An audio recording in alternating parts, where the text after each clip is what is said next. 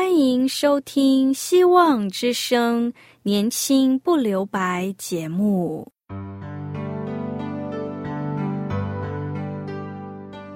时间是匆促的，岁月流逝，一去不返。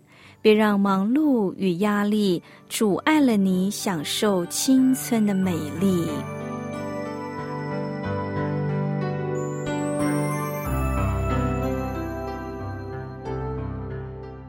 亲爱的朋友，您好，我是启慧。如果日常生活几个方面的压力与烦恼令你透不过气，此刻给自己一个悠闲的空间，将心门打开，让启慧为你打打气、暖暖心。让我们在这短短的三十分钟与主爱相遇，使年轻不留白。亲爱的听众朋友，您好。在圣经中有一位很特别的先知，就是以利亚。以利亚是一个敬奉上帝、遵行上帝旨意的人。当以色列人转去随从巴利神，期望这些假神偶像让他们风调雨顺的时候，以利亚忠于真神上帝。他知道干旱、饥荒是对拜偶像和违背上帝的话语。不谨守遵行他一切诫命律例所带来的诅咒，《生命记》十一章十六、十七经文记载：你们要谨慎，免得心中受迷惑，就偏离正路去侍奉敬拜别神。耶和华的怒气向你们发作，就使天闭塞不下雨，地也不出产。使你们在耶和华所赐给你们的美地上速速灭亡。生命记二十八章记载：你头上的天要变为铜，脚下的地要变为铁。耶和华要使降在你地上的雨变为成沙，从天淋在你身上，直到你灭亡。以赛亚。恳切的祷告，求上帝照着从前警戒百姓的话，不降露水，不降雨水，借此挑战巴利。因为百姓迷信，是地丰收的，是掌管土地气候的神明巴利，而不是创造天地万物的耶和华上帝。亲爱的朋友，上帝有没有回应以利亚的恳求不下雨的祷告呢？有，上帝按照以利亚的话，当以利亚通过信心的考验，没有看环境，随便移动他的脚步，上帝下一步的指示就来到。耶和华的话令到他说：“你起身往西顿的撒勒法去，住在那里。我已经吩咐那里的一个寡妇供养你。”今天，当我们按着上帝的心意服侍，眼看着资源越来越少，会不会心中忧愁，心想怎么办呢？大卫说：“我的心呐，你当默默无声，专等候上帝，因为我的盼望是从他而来。”你是否坚信上帝从不令人失望呢？以利亚是恳切祷告，求不要下雨的。恳切就是带着强烈的渴望。以利亚怎么祷告的？圣经说他屈身在地，将脸埋伏于两膝之中。果然雨就三年零六个月不下在地上，也没有雨的日子。基利溪的溪水渐渐干了。以利亚信靠上帝，看神接下来怎么带领他。他不做，他不自我主张。他不随便移动自己的脚步。当上帝减少我们的资源，拿走所我们所靠赖的，就是要教导我们不要靠他的恩赐，而要靠他自己。他许可我们经历物质供应上的不确定，好将我们紧紧抓住他。基利西河会干固。但是上帝永不缺乏，他不会停止他的眷顾。千万不要离弃活水的泉源，上帝自己为自己熬出破裂不能存水的池子。今天我们所指望的是上帝的恩赐，还是上帝呢？在某间教会，一位绝望的会友向牧师忏悔说：“牧师啊，我的生活实在凄惨。”牧师问他有多惨，只见他双手抱头，难过的说：“我现在唯一的就只有上帝了。”牧师听了，你知道他怎么说吗？牧师面露喜色，对他的会友说：“太好了，弟兄，我可以向你保证，除上帝以外，一无所有的人，他所拥有的就足以胜过一切。”以赛亚书四十章十节，上帝说：“你不要害怕，因为我与你同在；不要惊慌，因为我是你的上帝。”我必兼顾你，我必帮助你，我必用我公义的右手扶持你。英国伦敦圣经学院常博斯说：“有时上帝会放我们在黑暗中，是要教导我们听话。我们常常依靠自己。”没有运用信心，直到我们生活的丰富开始减少的时候，才会关注、仔细聆听上帝怎么说。虽然眼前一无所有，但是上帝能使无变为有，使我们样样都有。之后，上帝要伊利亚往西顿的萨勒法。我们知道耶喜别是西顿人，是西顿王杰巴利的女儿，而上帝在西顿的一个寡妇心里动了山功，使他动了敬畏上帝的心。亚哈怎么也想不到，以利亚竟然藏身在耶喜别的故乡。以利亚有信心，上帝就给他更艰难的考验。要他去西顿的沙勒法。当上帝吩咐来到的时候，伊利亚立刻顺服，前往西顿的沙勒法，来到外邦人的地方。上帝要伊利亚到外邦的一个有信心的穷寡妇家里，住在那儿，接受他的供养。这是真的吗？是真的。